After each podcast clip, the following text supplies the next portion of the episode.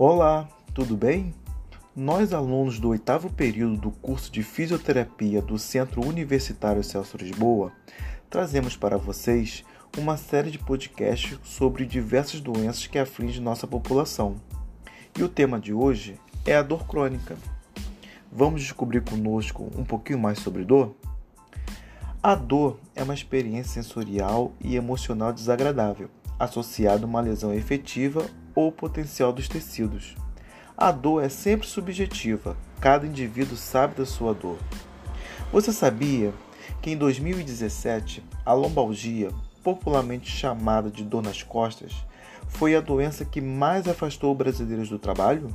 De acordo com o INSS, foram 83 mil casos no ano é estimado que 65% a 90% da população mundial sofrerá pelo menos um episódio dessa dor que gera impactos pessoais, ocupacionais, sociais e econômicos.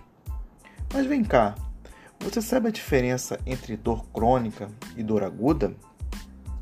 A dor aguda tem curta duração, função de proteção e de alerta do corpo, relacionada a uma lesão tecidual desaparece quando a causa subjacente da dor foi tratada ou curada. Pode ser facilmente localizada. Já a dor crônica perde a função de alerta e de proteção do organismo, pois não está relacionada a nenhum evento traumático em particular.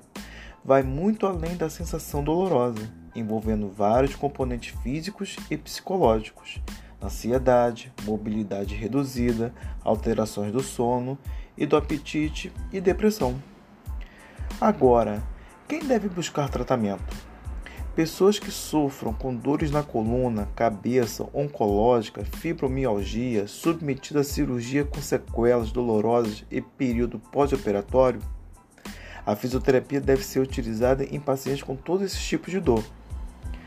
Agora, o que nós podemos fazer para amenizar esse quadro doloroso. Ter uma boa alimentação, beber bastante água, dormir bem, pelo menos 8 horas por dia, praticar atividade física e manter o corpo em movimento. Pratique meditação, cuide do seu lado espiritual e emocional.